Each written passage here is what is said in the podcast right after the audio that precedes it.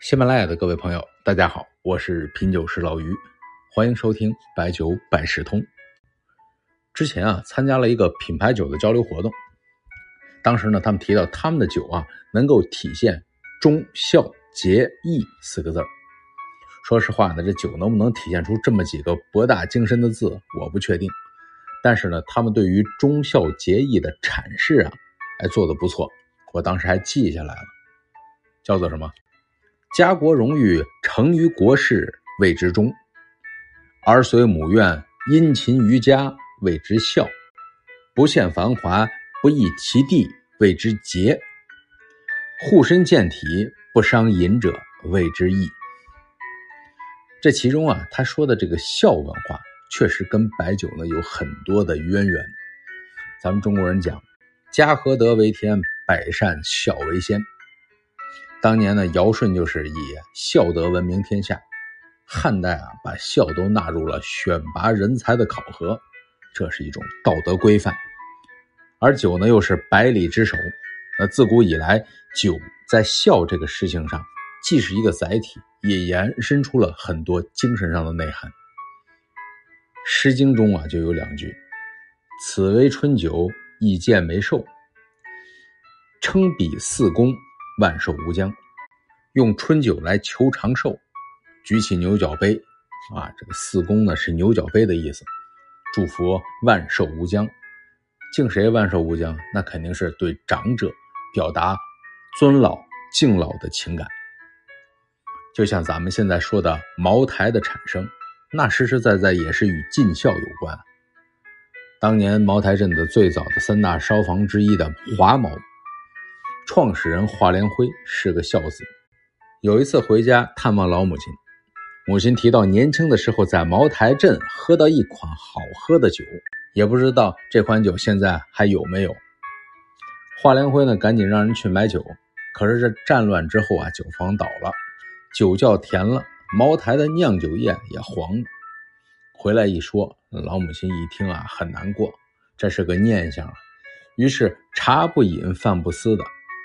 那华连辉一看老太太这样可不成啊，于是，在原址上建立起了作坊，找来了酒师，开始蒸酒。你看，这就是刚才说的“儿遂母愿，殷勤于家，谓之孝”。解放后，国营酒厂成立，第一瓶茅台酒的产生就是在诚毅烧坊的车间啊。所以呢，茅台带着孝文化的影子。所以，二零一二年，茅台股份还出过一款叫做“孝道”的酒。当时印象定价好像六百多，这个包装啊是以福禄寿喜财为底纹，瓶身上呢是传统的二十四孝图，一只仙鹤居于瓶中心，寓意父母长寿百岁。除了茅台，很多酒都打过孝文化，那让我印象颇深的就是羊羔酒。咱们以前节目中还说过古代羊羔酒的价格，现在呢宁夏的灵武也有生产。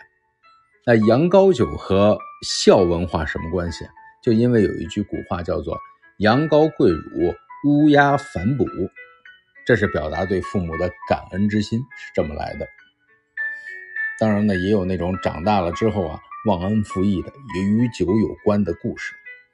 我不知道有首台湾歌曲啊，你们有没有听过？而七零后啊，估计都听过；八零后不一定，九零后应该不知道了，叫做《酒干倘卖无》。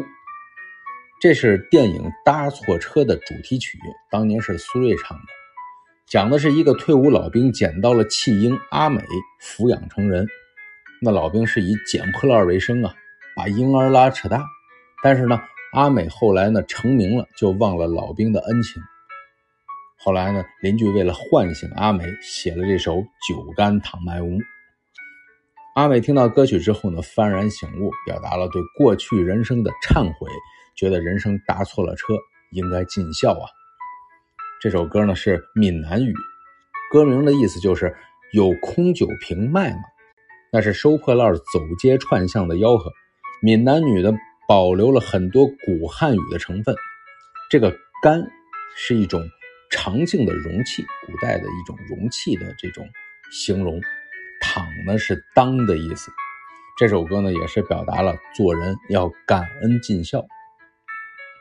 除了这些故事，平常在宴席上，我们对长辈啊也通常是通过酒来表达尊敬。从座位到斟酒，从端酒到敬酒，都体现着尊重。而且不光普通人，康乾盛世的时候，千叟宴，乾隆皇帝还为高寿者一一的斟酒。这孝顺啊，是做人的本分，善行莫大于孝。《论语》讲：“君子务本，本立而道生。孝弟也者。”其为人之本也。一个人做不到孝顺，其他的品质也无从谈起。随着社会的发展，很多人也离开家到远方打工，对父母的陪伴也少了。而且呢，这两年随着疫情的影响，很多节日还回不去，不在身边啊，要多打打电话。马上重阳节了，如果可以的话，多回家看看。最后呢，说一首唐代陈去疾一首感人至深的诗句。高盖山头日影微，黄昏独立宿秦溪。林间滴酒空垂泪，不见丁宁逐早归。